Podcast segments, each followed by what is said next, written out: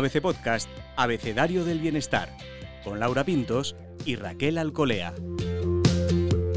Soy Laura Pintos y en este episodio del podcast Abecedario del Bienestar hablamos con Catalina Hoffman. Ella es terapeuta ocupacional especialista en estimulación cognitiva y en entrenamiento cerebral.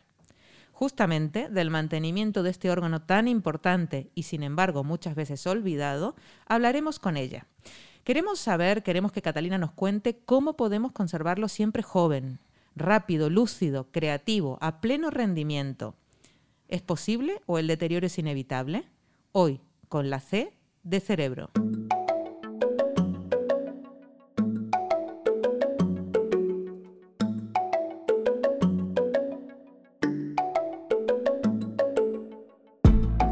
Me acompaña como siempre Raquel Alcolea. Raquel, me temo que hoy nos va a tocar entrenar también el cerebro. Estamos dispuestas, vamos, entrenamos el cuerpo, el cerebro y lo que haga falta. Eso es, porque lo que no queremos es perder capacidades, desde luego. Siempre a más. Bienvenida, Catalina Hoffman. Un placer estar con vosotros hoy, la verdad es que es un gusto. Igualmente, tenemos muchas ganas de que nos cuentes todo esto que tú eh, promocionas desde hace tiempo, explicas de una manera muy pedagógica además. Pero a ver, para empezar, ¿qué es y en qué consiste el neurofitness? pues mira, me encanta cuando me lo preguntan porque más me dices, me dicen, pero ¿por qué lo has llamado así? Digo, vamos a ver, ya sabemos cómo somos. Y si yo te hablo de entrenamiento cerebral, te me quedas mirando y dices, ¿cómo? ¿Pero para qué hay que entrenar el cerebro si como eso no me duele y no es un músculo que tenga que lucir? Digo, ¿pero cómo no lo vas a tener que lucir si es el motor y el control de todo tu organismo? Así que pensé, dije, bueno, ¿y qué tengo que hacer? A ver, fitness es una palabra que la gente entiende, porque es gimnasio, ¿no? Oye, pues voy al gimnasio, voy a hacer fitness. Y neuro es de mis neuronas. Así que, buah, pues inventé el término neurofitness y así todo el mundo entendía que tenemos que entrenar las neuronas. Entonces, exactamente lo que es el neurofitness es toda una serie de técnicas, no solo los ejercicios que a lo mejor conocéis, que es lo que pongo mucho en las redes, sino que yo con toda la especialización que tengo en el cerebro me ha adentrado a conocerlo desde lo más profundo que son las redes neuronales. Cada cerebro tiene una arquitectura diferente, tiene zonas de su cerebro activas, otras que no lo están tanto, otras que se pueden degenerar.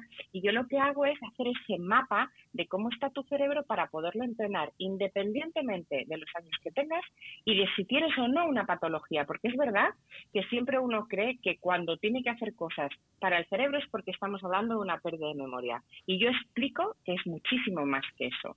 Y con la herramienta tan maravillosa que tengo, que siempre mejora, pues imagínate si disfruto cada día entrenando y haciendo neurofitness. Así que eso es exactamente neurofitness. A mí se me ocurre preguntarte, Catalina, igual es una cosa muy tonta lo que te pregunto, pero ¿hay agujetas después del entrenamiento del neurofitness? Oye, me encanta. Mira, te digo, querida, que es la primera vez que me hacen en mi vida en 22 años una pregunta. Y me arrebata la idea. pues, ¿sabes qué? Hay agotamiento pero mm, no, todo lo que se llama el agotamiento mental y el cansancio mental, cuando tú, por ejemplo, tienes que estudiar algo o cuando tienes muchísima actividad intelectual que lo utilizas mucho tu cerebro, estás muy cansado, porque todo mm. es energía. En el fondo, las sinapsis neuronales, que es lo que hace que nuestro cerebro funcione, son las comunicaciones entre neuronas que están basadas en dos cosas. Uno, la electricidad, porque es así, esos ruiditos el que oyes en laboratorio, es sinapsis corriente eléctrica de transmisión de información. Y luego la neuroquímica, que es toda la química, como muchos ya conocéis, la dopamina, la adrenalina, la serotonina, el cortisol. Entonces eso cuando lo utilizas muchísimo o tienes zonas de tu cerebro que utilizas mucho y otras no, el cerebro se agota. Entonces, eso también tenemos que saber a cómo llegar a una de mis técnicas que es maravillosa, que se llama el silencio neuronal, que es enseñar al cerebro a descansar, porque el cerebro no descansa nunca, jamás a menos de que tú ayudes a que eso descanse. ¿Cuáles serían las señales de que estamos agotados mentalmente, que decimos, ¿no? Pero que será de esta manera neuronalmente. ¿Cuáles son? Exactamente. Pues mira, eh, una sensación de que no te entra más información. Dices, mm. Dios mío, es que eh, por mucho que yo hago, eh, no puedo. Estás leyendo y lees las páginas y, llevas a lo mejor 10 minutos, 15 y dices, pero ¿qué le estoy leyendo? No tengo ni idea de lo que he leído, tengo que volver al inicio. Eh, un agotamiento en cuanto a no solo la información que te llega, sino a cómo la procesas, que tú mismo te notas lento. Mm. Dices, es que me está costando estos horrores y a lo mejor en otro momento lo hago en 10 minutos y yo estoy haciéndolo en una hora. Eh, esos son los síntomas de que tienes fatiga, ¿no? Y que tu cerebro necesita, uno, tener más energía, mejorar los nutrientes y darle lo más básico que es para el cerebro. Fijaros, aquí hay tres cosas súper importantes que están fuera de lo que conocemos. Cuando nosotros hablamos de cerebro, eh, tú dices, bueno, no, es que yo lo cuido porque yo descanso, me pongo a ver una peli, eh, desconecto, pero eso no es un cuidado básico de tu cerebro. Está genial que ocupes cosas que te relajan, te cambian de aires, eso está increíble, pero para cuidar tu cerebro necesitas hidratarlo. El agua es uno de los componentes más importantes para nuestro cerebro, de hecho casi prácticamente nuestro cerebro la mayor composición es agua. El segundo es darle oxígeno el oxígeno es el alimento más importante para el cerebro, lo que de verdad hace que tu cerebro pueda estar menos fatigado. Y el tercero, enseñarlo a de verdad descansar, porque pensamos que cuando dormimos el cerebro descansa y es cuando más trabaja. Así que tenemos las neuronas, nosotros sabemos que hay actividad, ¿no? Y esa es una de las funciones. Pero las neuronas, al igual que activan constantemente, también frenan e inhiben. Normalmente ese frenado no estamos habituados a hacerlo porque no lo conocemos. Automáticamente lo hacen solas, pero yo siempre ayudo a que potenciemos eso, sobre todo en esta última época que parece que la parte también emocional ha empezado a tener mucha relevancia, que eso también consume muchísima energía en nuestro cerebro.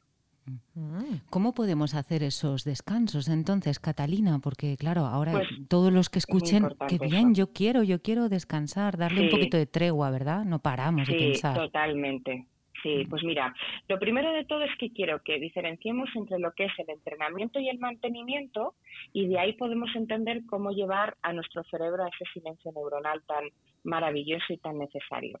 Cuando nosotros eh, pensamos que cuidamos nuestro cerebro es cuando hacemos actividades que están fuera de las que hacemos normalmente en nuestro día a día, ¿no? Oye, pues no, yo cuido mucho mi cerebro porque yo leo un montón, eh, yo hago sudokus, eh, yo me encanta ver pelis y todo eso cuida mi cerebro. Digo, mira, eso lo mantiene. Eso te viene muy bien a la hora de relajarte, no de descansar, sino de relajarte y sí a lo mejor descansar a nivel corporal, porque uno está tumbado, leyendo, sentado, viendo una peli, o sea, y sí puede tu cuerpo estar más relajado, pero tu cerebro está activo porque estás haciendo una actividad. Pero eso se llama mantenimiento, ¿vale? De los hemisferios cerebrales.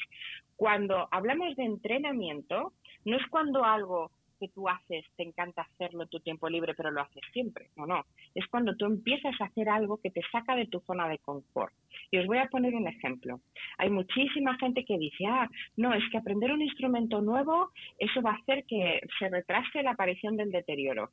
Y yo ahí paro y digo, vamos a ver, lo primero de todo es quiero hacerte una pregunta. ¿Tocas algún instrumento? Sí, toco tres o cuatro, ¿vale? Si tú tocas tres o cuatro instrumentos y vas a tocar un quinto, eso para tu cerebro no es entrenar, eso para tu cerebro es mantener porque ya tienes el hábito de tocar muchos instrumentos y la estructura, la arquitectura cerebral creada. Ahora bien, si me dices que no has tocado un instrumento en tu vida y que ahora de repente quieres aprender a tocar el piano, eso sí es entrenamiento, porque tienes que crear y tejer redes neuronales en zonas que nunca has utilizado. Tenemos 86 mil millones de neuronas. Tenemos una capacidad constante de estar generando nuevas rutas neuronales, nuevas redes, pero para eso tenemos que potenciarlo nosotros. No vale solo con nuestra actividad diaria, ¿no? Entonces, esta pata es súper importante. ¿Cómo hacer que el cerebro descanse? Bueno, la gente que medite, por ejemplo, o la gente que trabaje mucho con la respiración ya está haciendo silencio neuronal, porque ya solo el hecho de poder conectar contigo y llevar la atención a ti en silencio, por, en descanso, esto ya es una actividad. Pero como yo sé que esto es difícil, porque no todo el mundo lo sabe hacer, yo lo explico de una manera muy sencilla. Cuando nosotros hacemos una inspiración por nariz, solo por nariz, y soltamos el aire por boca, parando un segundito, como veis que acabo de hacer, eso es empezar a enseñar a nuestro cerebro a descansar. El mero hecho de parar un segundo, hacer una inspiración muy profunda por nariz y soltar el aire por la boca. Si queremos ir a más, ahí es donde tenemos, imagínate que en vez de un segundo puedo dedicarle tres o cuatro minutos. Yo, por ejemplo, he creado una serie de meditaciones, todas con visualización, muy cortitas, eh, de 4, 5, 6 minutos para enseñar a nuestro cerebro a llegar al silencio neuronal. Entonces, cuando tienes 4 o 5 minutos, que todos tenemos 4 o 5 minutos al día, pero yo digo siempre que esto lo digo para recalcar que aprender a cuidarte simplemente sin querer hacerlo, te pones unos cascos, los dos auriculares, para activar tu corteza auditiva. Escuchas una música, yo por ejemplo recomiendo mucho la música binaural, eh, la música 8D, que además yo hago mucha composición de este tipo de música para poder calmar el cerebro. Cierras los ojos, te centras en esa música maravillosa, ¿Qué estás escuchando? ¿Qué sonidos hay? ¿Hay instrumentos? ¿Hay naturaleza? Simplemente ese ratito, que son unos minutos de música, también te está llevando a un silencio neuronal.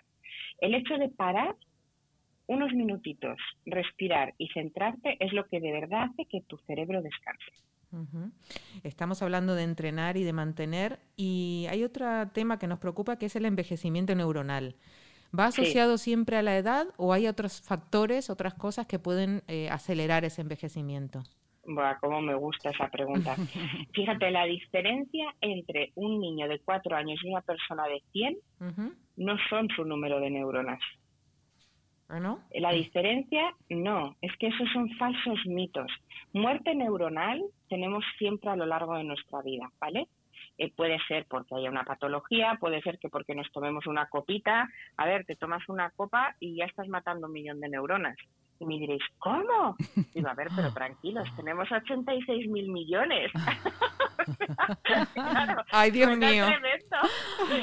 Suena tremendo, pero tenemos 86 mil millones, no pasa nada. Quiero decirte, eh, hay gente, pues hay deportistas como por ejemplo los boxeadores que los golpes en el cráneo también les provocan eh, muerte neuronal. Hay simplemente de estar en sedestación, es decir, estar inactivo, no hacer actividad física, no le llega el suficiente oxígeno a tu cerebro. Hay muchas cosas que pueden provocar muerte neuronal a lo largo de nuestra vida. Pero el cerebro es tan maravilloso que tiene una cosa que se llama la redundancia, que es la capacidad que tiene de tener neuronas siempre de soporte. Como tenemos 86 mil millones, pues no pasa nada, hay muerte neuronal y vienen, vienen otras, ¡bum!, se ponen en primera fila. ¿Qué pasa? Que las neuronas están, pero lo que tenemos que hacer es recargarlas. ¿Y cómo se recargan las neuronas? Por la sinapsis. ¿Y cómo se genera la sinapsis? Por el aprendizaje, por la experiencia, por la curiosidad. Así que la píldora de la eterna juventud para nuestra salud cerebral es estar activo mentalmente. Ahí no hay envejecimiento. No importa que tú tengas 80, tengas 40 o tengas 70. De hecho, os aseguro que conozco a gente de 30 muy mayor y gente de 90 muy joven y es por el tipo de entreno, por el tipo de actividad que han hecho intelectual, por cómo se han querido retar a sí mismos. Así que ahí no vamos a hablar de envejecimiento neuronal. Fíjate, una cosa muy curiosa que son unos últimos estudios científicos, cuando hablamos de neuroplasticidad, que a lo mejor es un término que conocéis, es la capacidad que tiene el cerebro de estar constantemente reaprendiendo que en la infancia eh, pues es una realidad porque los niños aprenden y alucinas, dices, pero ¿cómo se ha bajado la aplicación? Está con el teléfono yo no tengo ni idea de lo que hace, pero yo lo he enseñado y que en el adulto la podemos potenciar nosotros. Para que veas, hablando de envejecimiento cerebral, la neuroplasticidad empieza a decaer un poquito con 121 años. Mm. Así que si tienes 121 años, digo, bueno, es normal que vaya un poquito más lento. Pero si no tienes 121 años, so sorry, no me lo creo porque puedes mejorar siempre. Así que para que veas, ¿no? Eso es un mito que la gente piensa y que asocia. Pierde la memoria, ay, es normal, es mayor. No, no, no, no, aquí no hay nada normal. Para el mm. cerebro la actividad es absolutamente vida. Queremos ser jóvenes mentalmente, entonces, Catalina, eh, ¿cómo lo hacemos? ¿Hay que crear unos hábitos? ¿Cómo empezamos a construir esos hábitos para mantenernos activos? Súper importante entrenar. Mira, una de las cosas que yo quise desde que empezamos con la pandemia, para mí fue un momento muy importante de, de, de ayudar, ¿no? De dar todo mi conocimiento, apoyar, eh, pues al mundo en general, porque lo bueno que haces cuando haces las cosas online es que puedes ayudar a gente de todas las partes del mundo. Y yo quise enseñar que como tú dices, con muchos poquitos, todos los días 5 o 10 minutos enseñando a la gente a respirar, enseñando a la gente a hacer ejercicios de neurofitness. Por, por eso puse el canal, por eso he creado un club que se llama el Club Neurofitness, que es totalmente gratuito.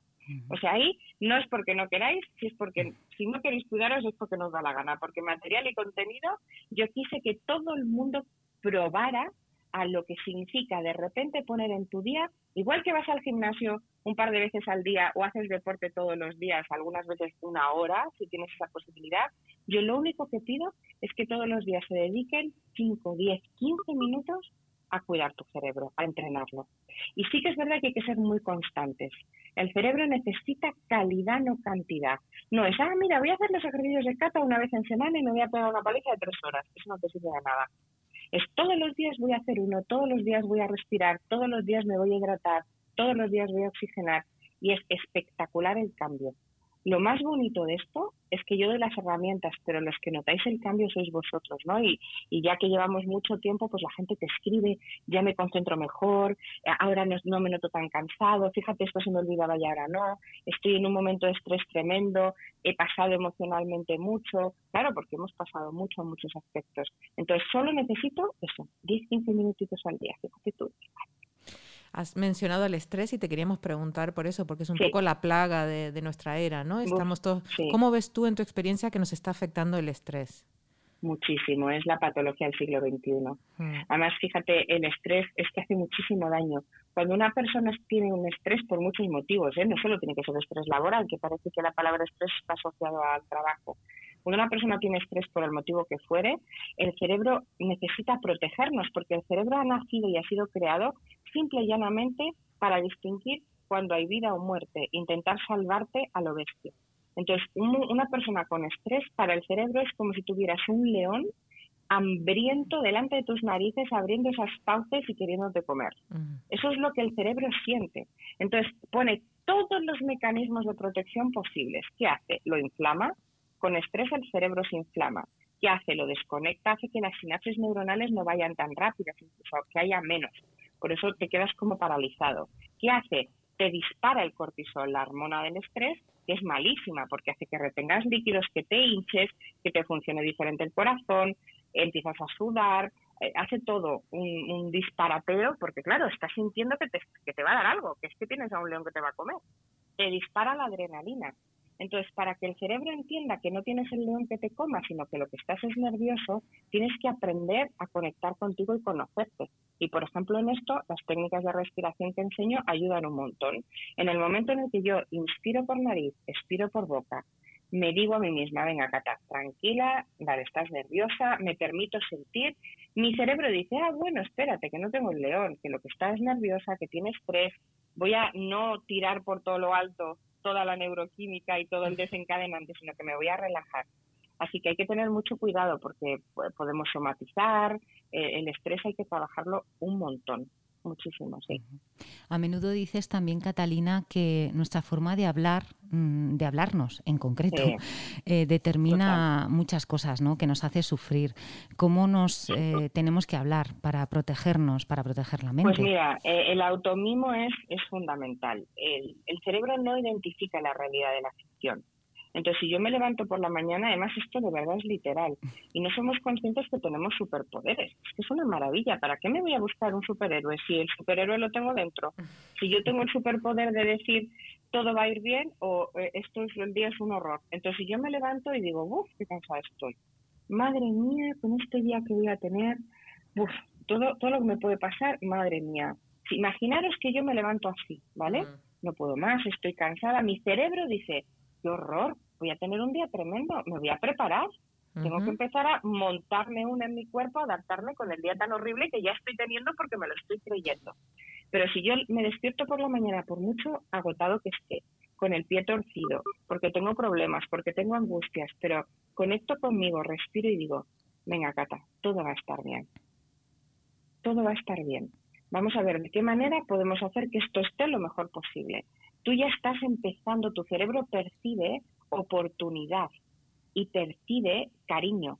La manera en la que tú te hablas es fundamental porque normalmente nos exigimos, nos culpamos y estamos constantemente diciendo que todo lo que creemos que puede ser no es posible.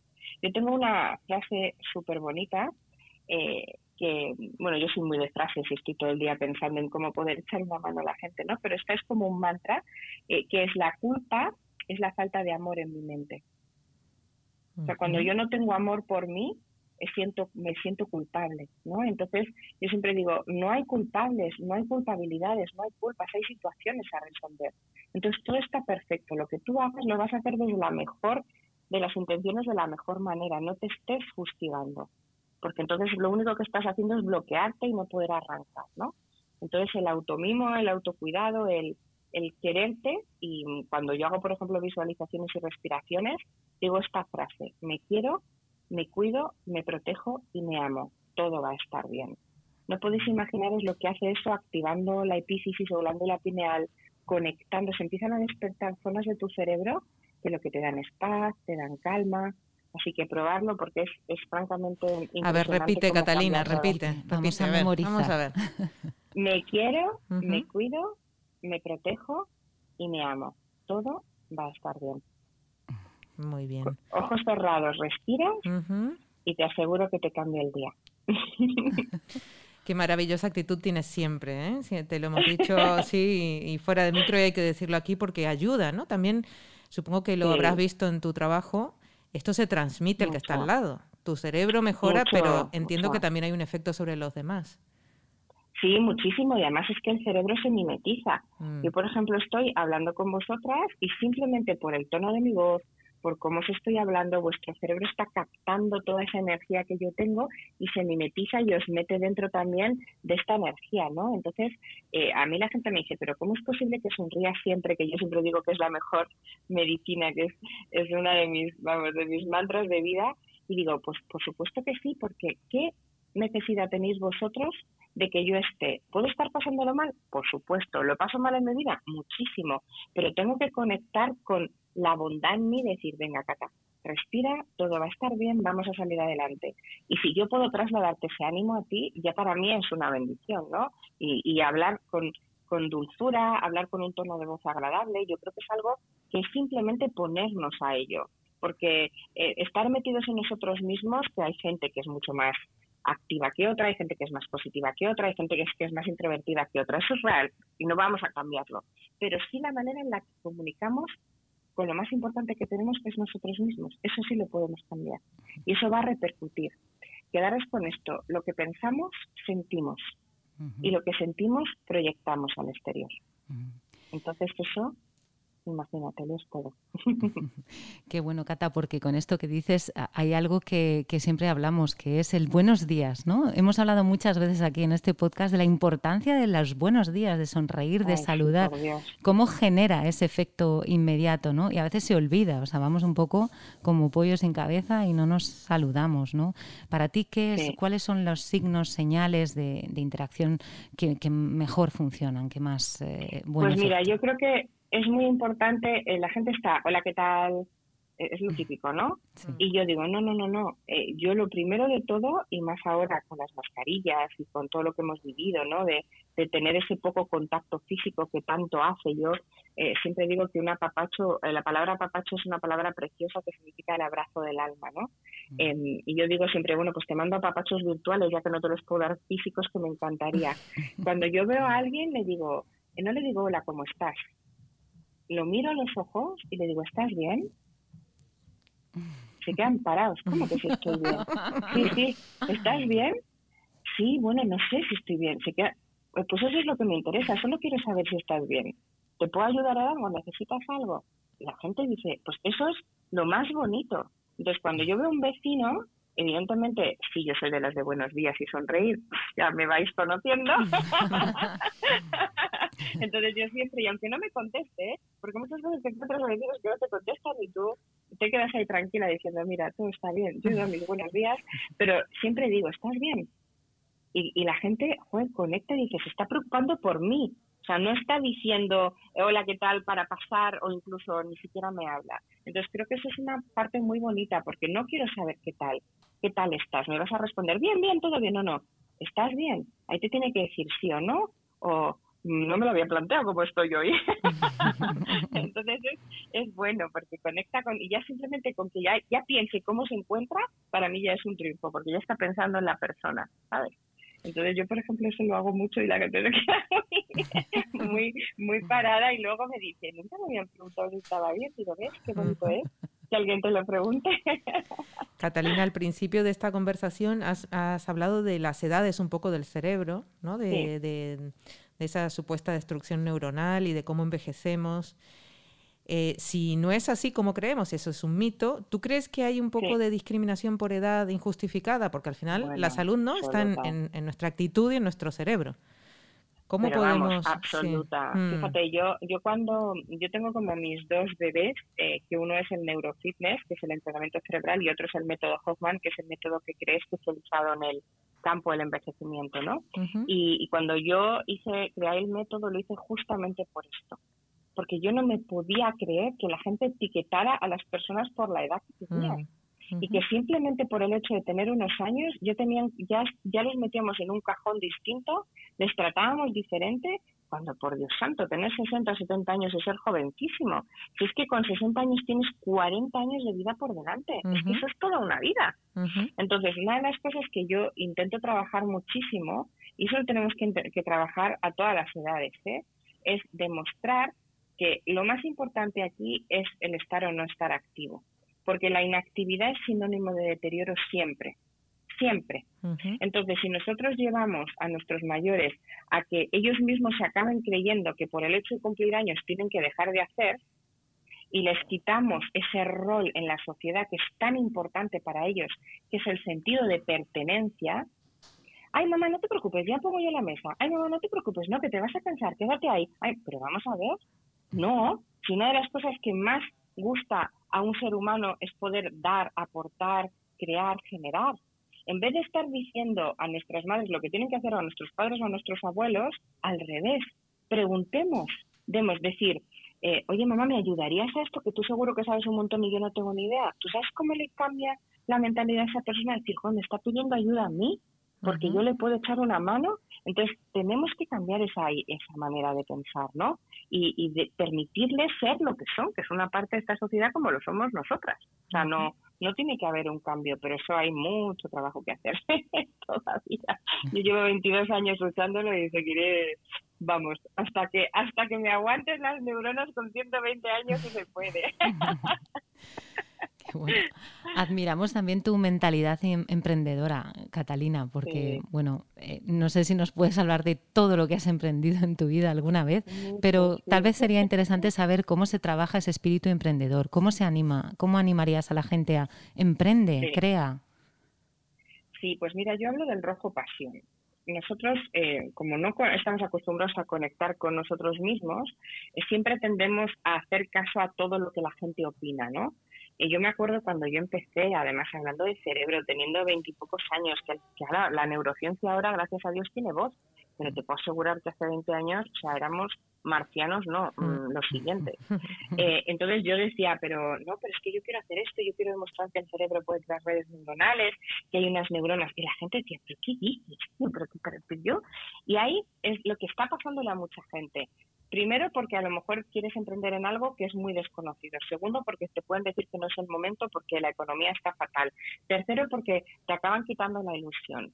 Mira, yo lo que digo es, cuando hay algo, sea lo que sea, que te hace vibrar, que estás en la ducha y piensas en ello, que te pone la piel de gallina, que por mucho que todo el mundo diga que no es posible, tú quieres intentarlo, por favor no te quedes con el easy y si lo hubiera intentado, y si lo hubiera hecho. Emprender es trasladar tu pasión al exterior. Emprender es conectar contigo e intentar hacer lo que tú consideras que se tiene que hacer. Y emprender no es sinónimo de éxito. Yo he fracasado un montón, me he equivocado un montón, he perdido muchísimo dinero, he hecho de todo, pero nunca me he arrepentido porque siempre lo he intentado.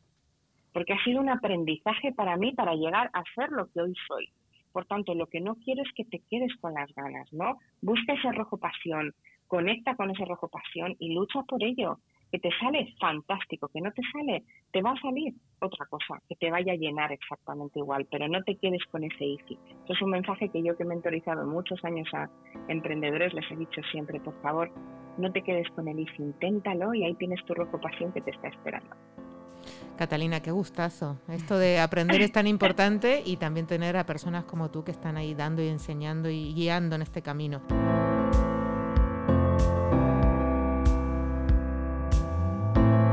El de todo esto que nos ha contado Catalina Hoffman, que te ha tocado especialmente hoy. Como ella misma ha dicho, es una fábrica de frases maravillosas, ¿no? Y, ojalá me hubiese dado el boli para apuntarlas todas.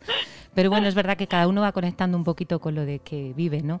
Me ha, me ha gustado mucho cuando has hablado de la culpa, ¿no? De esa falta de, amor a, uno mismo, ¿no? Que eso es algo que, bloquea bastante. Y luego todo lo que has comentado antes de eso de revertir la situación, eso de pedir ayuda a los que consideramos que, que tenemos que ayudar y hay mucho, mucho por hacer, ¿no? Dar valor a la gente, que siga activándose, que, oye, uno se tiene que activar, pero también tiene que ayudar a los suyos, a los más mayores, a que se activen, ¿no? Y eso me, ha gustado mucho, me ha, me ha hasta emocionado, fíjate. A mí me ha encantado la importancia, la nueva importancia del aprendizaje, ¿no? Porque a veces uno lo relaciona con pues ser inquieto o ser curioso, no, no, es que tiene un impacto directo en la salud de nuestro cerebro y sobre todo esto que ha mencionado Catalina de hacer cosas nuevas que te que te saquen de tu zona de confort. Ojo, porque también tendemos a hacer las cosas con las que, nos salen bien o con las que estamos cómodos, ¿no? Y retarse un poquito, ¿no? Retarse a, buscar alguna cosa nueva, distinta, a dar una vuelta, una variante, porque esto está entrenando nuestro cerebro. Me ha encantado. Catalina Hoffman, muchísimas gracias por participar del podcast Abecedario del Bienestar. Gracias a vosotros, ha sido un enorme placer y ya sabéis, lo único que hay que hacer es quererse, cuidarse y mimarse un poquito cada día. Y ya está. Con eso ya tenemos una vida maravillosa seguro. Nos ponemos a ello. Y hasta la próxima, bienestarios. Puedes escuchar todos los episodios del Abecedario del Bienestar en abc.es, iBox, Wanda, Spotify, Apple Podcast y Google Podcast. Y no te olvides de seguirnos en las redes sociales. ABC-Bienestar.